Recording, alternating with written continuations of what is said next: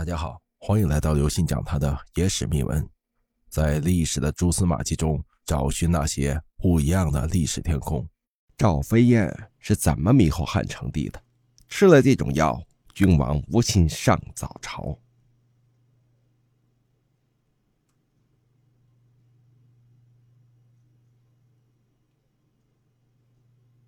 说起赵飞燕和嫔妃赵合德这两姐妹能够入宫啊。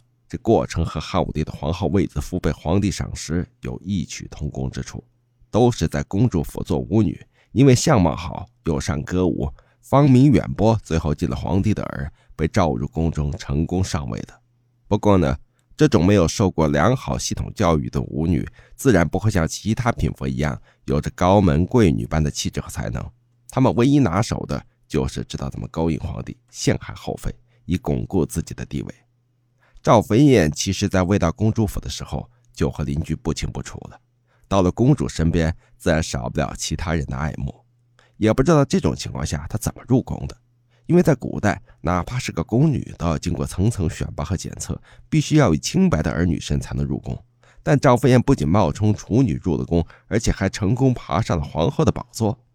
这一方面呢，和汉成帝的宠爱不无关系；另一方面，也说明他本人。很是有些智慧的，他陷害许皇后、诬陷班婕妤，居然都成功了。汉成帝废除了许皇后，让赵飞燕做了婕妤，这是除了皇后之外地位最高的嫔妃之位了。但他还是不满足，想办法把对后位有威胁的班婕妤拉下了水。后来觉得自己在宫中树敌太多，应付不过来，就把自己的妹妹赵合德推荐给了皇帝。话说这汉成帝呀，也是个色中恶鬼。想着姐姐如此天香国色，这妹妹肯定也不差，对吧？就同意了赵飞燕的提议。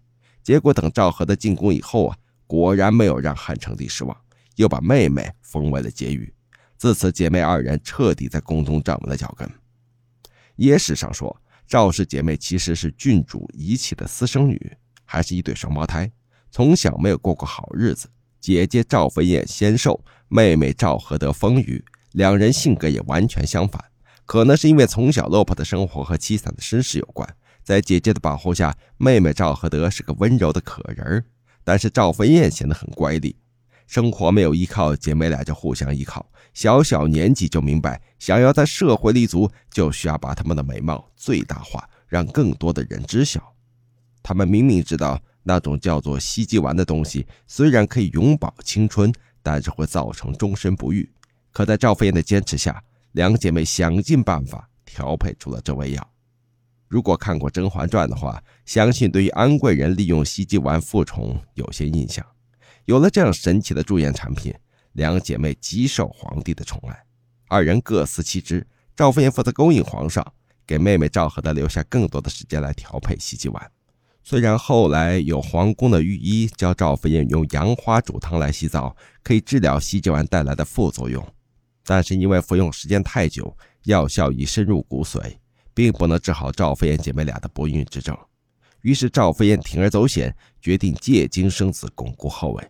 她以祈福为名，在宫外建了个屋子，除了贴身婢女之外，其他人一概不让进入。把从宫外找来的美貌少年打扮成宫女，送到这座屋子里，然后就开始胡作非为。汉成帝虽然被这姐妹俩迷住了心窍，但脑子还是有的。他无意间发现了赵飞燕给他戴绿帽子，这对于一个男人，尤其是皇帝来说，根本不能容忍。但是皇帝为了面子，就把这口恶气咽了下去，只宠着他的妹妹赵合德。结果赵飞燕还不收敛，不仅开始残杀其他怀孕的妃子和宫女，还来了个假怀孕、假生子。的把戏败露之后啊，他虽然没死，但是彻底失宠了。赵飞燕做这些惨无人道的事情时候，皇帝不知道吗？我想啊。皇帝估计知道也来不及了，因为此时他被赵合德迷得找不着北，陷在温柔乡里，根本就想不起来赵飞燕，这就给了赵飞燕可乘之机。话说回来了，这也很有可能是姐妹俩使的计谋吧。当然了，赵合德也不是什么好东西，虽然他对皇帝的儿子没有亲自动手，但是他逼迫汉成帝去杀，这和赵飞燕的做法其实并没有什么区别。最后，汉成帝因为纵欲过度，死在了赵合德的肚皮上。这对姐妹，姐姐贵为皇后，但秽乱后宫，完全不具备一个皇后应该有的品德和能力。而妹妹虽说温柔，但只是温柔给皇帝看的，也是个两面三刀的人物。汉成帝一死，他们也没了靠山，尤其是赵合德，自知皇帝的死他难辞其咎，于是畏罪自杀了。而赵飞燕呢，则多活了几年，最后被贬为庶民。只不过习惯了奢靡生活的他，此时已经完全不能适应平民的生活，活着对他来说更是煎熬的事，所以最后就自缢了。各位听众朋友，本次节目呢就跟大家分享到这里。如果您喜欢我们的节目，请您给予我们节目十分好评，并点赞关注，同时转发给您的亲朋好友，邀请他们一起来收听我们不一样的历史天空。